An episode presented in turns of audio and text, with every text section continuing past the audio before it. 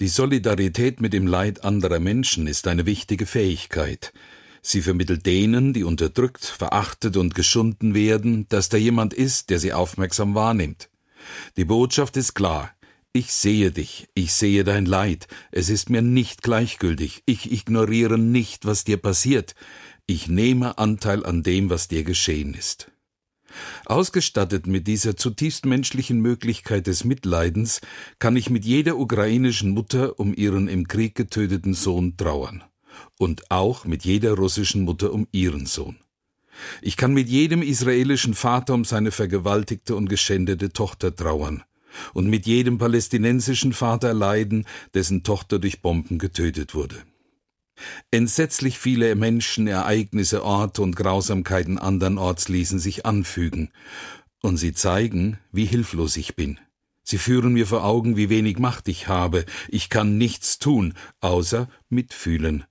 Dabei passiert es leicht, dass ich meine, genau zwischen Opfer und Täter unterscheiden zu können und auch unterscheiden zu müssen. Die Gefahr ist groß, dass ich mich dadurch abschotte gegen das Leid der einen und nur noch das Leid der anderen sehe.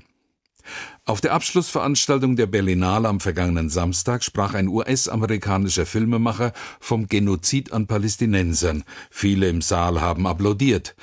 Aber zur Schändung und Ermordung von Israelis am 7. Oktober hat er nichts gesagt. Und kein einziges solidarisches Wort galt den 130 Geiseln, die aktuell noch immer in den Händen der Hamas sind. Oft wird das Leid der einen gegen das Leid der anderen aufgerechnet, aber keine Zahl der Toten macht den Schmerz der einen kleiner oder größer als den der anderen. Ich kenne die Versuchung, mich moralisch zu positionieren, hier sind die Guten, da sind die Bösen.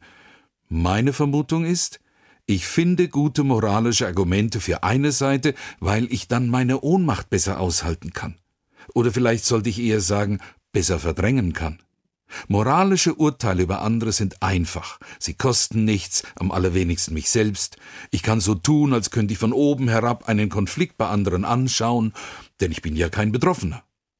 Mir geht es nicht darum, alle Beteiligten eines Konflikts oder Krieges vermeintlich objektiv gleich zu beurteilen. Das will ich nicht, und das kann ich auch gar nicht. Die Frage ist doch, in einem Konflikt der nicht der meine ist, welche Haltung kann ich einnehmen, wenn ich nicht bei dem Gefühl von Ohnmacht und Verzweiflung stehen bleiben will? Ich meine, ich habe die Möglichkeit zu Mitgefühl und Solidarität. Das versucht der christliche Weltgebetstag, der heute stattfindet.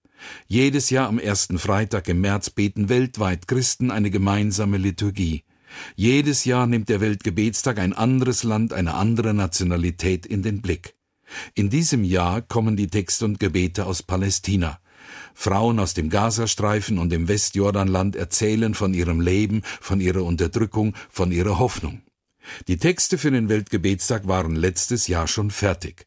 Dann kam der 7. Oktober mit dem Überfall der Hamas auf Israel. Neben das Leid der Palästinenser trat das Leid der Israelis. Wie soll man von dem einen erzählen, ohne das andere abzublenden? Wie kann man denn für beide beten, fragt mich jemand, das geht doch gar nicht. Doch, es ist möglich, Mitleiden und Trauer nicht zu teilen, auch nicht Anteilnahme und Solidarität, sondern Gott zu klagen, weil beider Leid zum Himmel schreibt. Dann darf mich das Schicksal anderer zu einem Betroffenen machen, zu einem Mitmenschen, der nicht wegsieht oder sich abschottet.